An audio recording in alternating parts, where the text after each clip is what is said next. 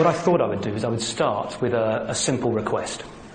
Uh, I'd like all of you to, to pause for a moment, you wretched weaklings, uh, and take stock of your miserable existence. Now, that was the advice that St. Benedict gave his rather startled followers uh, in the 5th century. Uh, and it was the advice that I decided to follow myself when I turned 40. Up until that moment, I had been that classic corporate warrior. I was eating too much, I was drinking too much, I was working too hard, and I was neglecting the family. Uh, and I decided that I would try and turn my life around. In particular, I decided I would try to address the thorny issue of work life balance.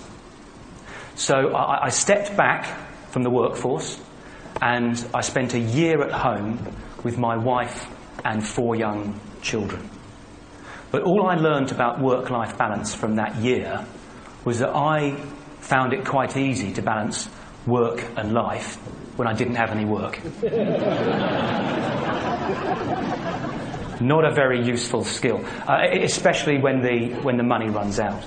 Um, so I went back to work and I've spent the seven years since struggling with, studying, and writing about work life balance. Uh, I have four observations I'd like to share with you uh, today. The first is if society is to make any progress on this issue, we, we need an honest debate. But the trouble is, so many people talk so much rubbish about work life balance. All the discussions about flexi time or dress down Fridays or paternity leave only serve to mask the core issue, which is that certain job and career choices are fundamentally incompatible with being meaningfully engaged on a day to day basis with a young family. Now, the first step in solving any problem is acknowledging the reality of the situation you're in. And the reality of the society that we're in is there are thousands and thousands of people out there leading lives of quiet, screaming desperation, where they work long, hard hours at jobs they hate to enable them to buy things they don't need to impress people they don't like.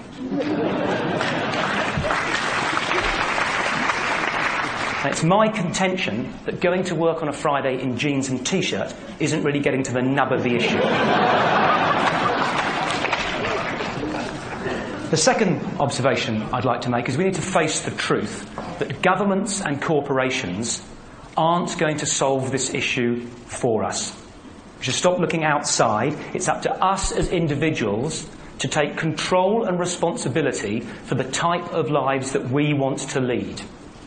If you don't design your life, someone else will design it for you, and you may just not like their idea of balance.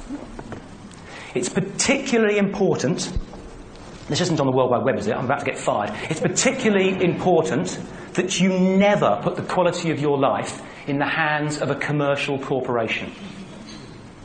Now, I'm not talking here just about the bad companies, the, the abattoirs of the human soul, as I call them.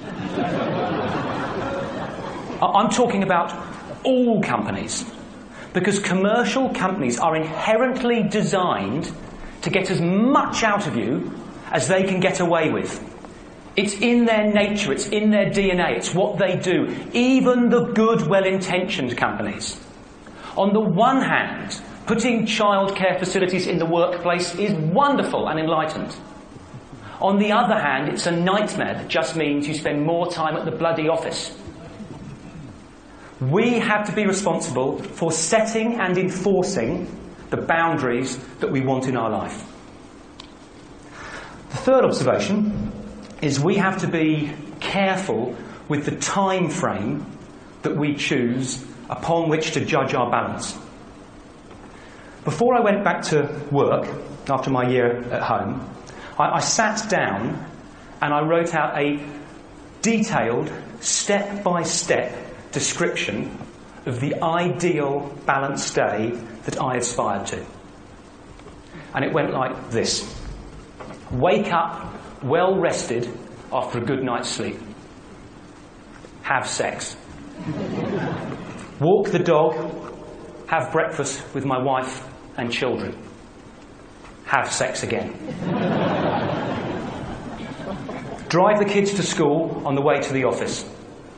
Do three hours work. Play sport with a friend at lunchtime. Do another three hours work. Meet some mates in the pub for an early evening drink. Drive home for dinner with my wife and kids. Meditate for half an hour. Have sex. Walk the dog. Have sex again. Go to bed.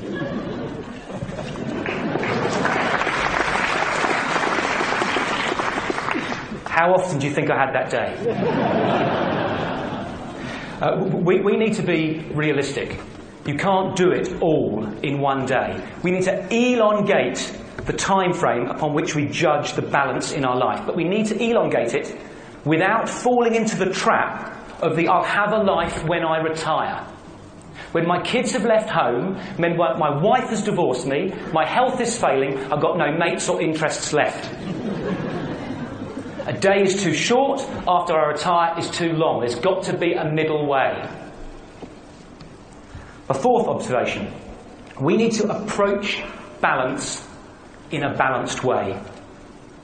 A friend came to see me last year, and she doesn't mind me telling the story. A friend came to see me last year and said, Nigel, I've read your book, and I realise that my life is completely out of balance. It's totally dominated by work. I work 10 hours a day, I commute two hours a day. All my relationships have failed.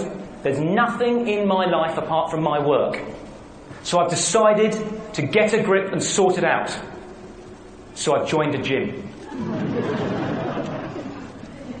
now, I don't mean to mock, but being a fit 10 hour a day office rat isn't more balanced, it's more fit.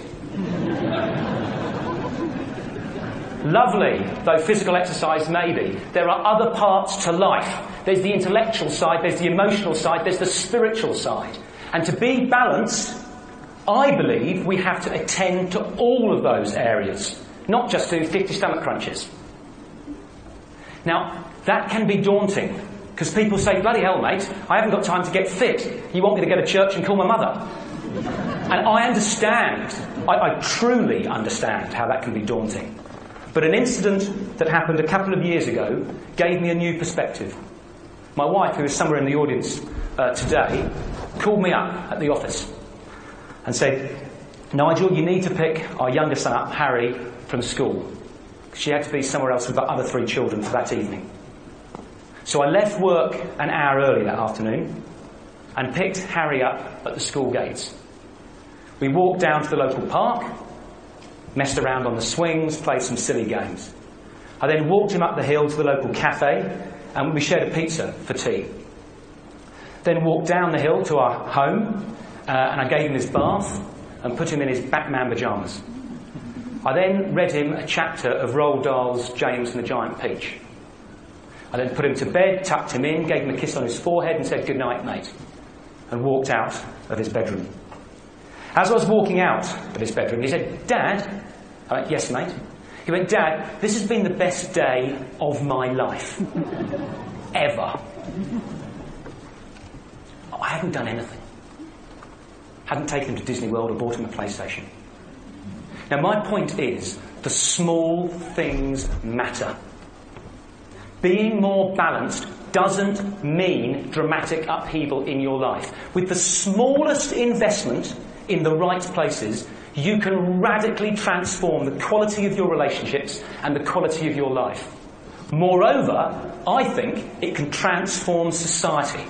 Because if enough people do it, we can change society's definition of success away from the moronically simplistic notion that the person with the most money when he dies wins to a more thoughtful and balanced definition of what a life well lived looks like.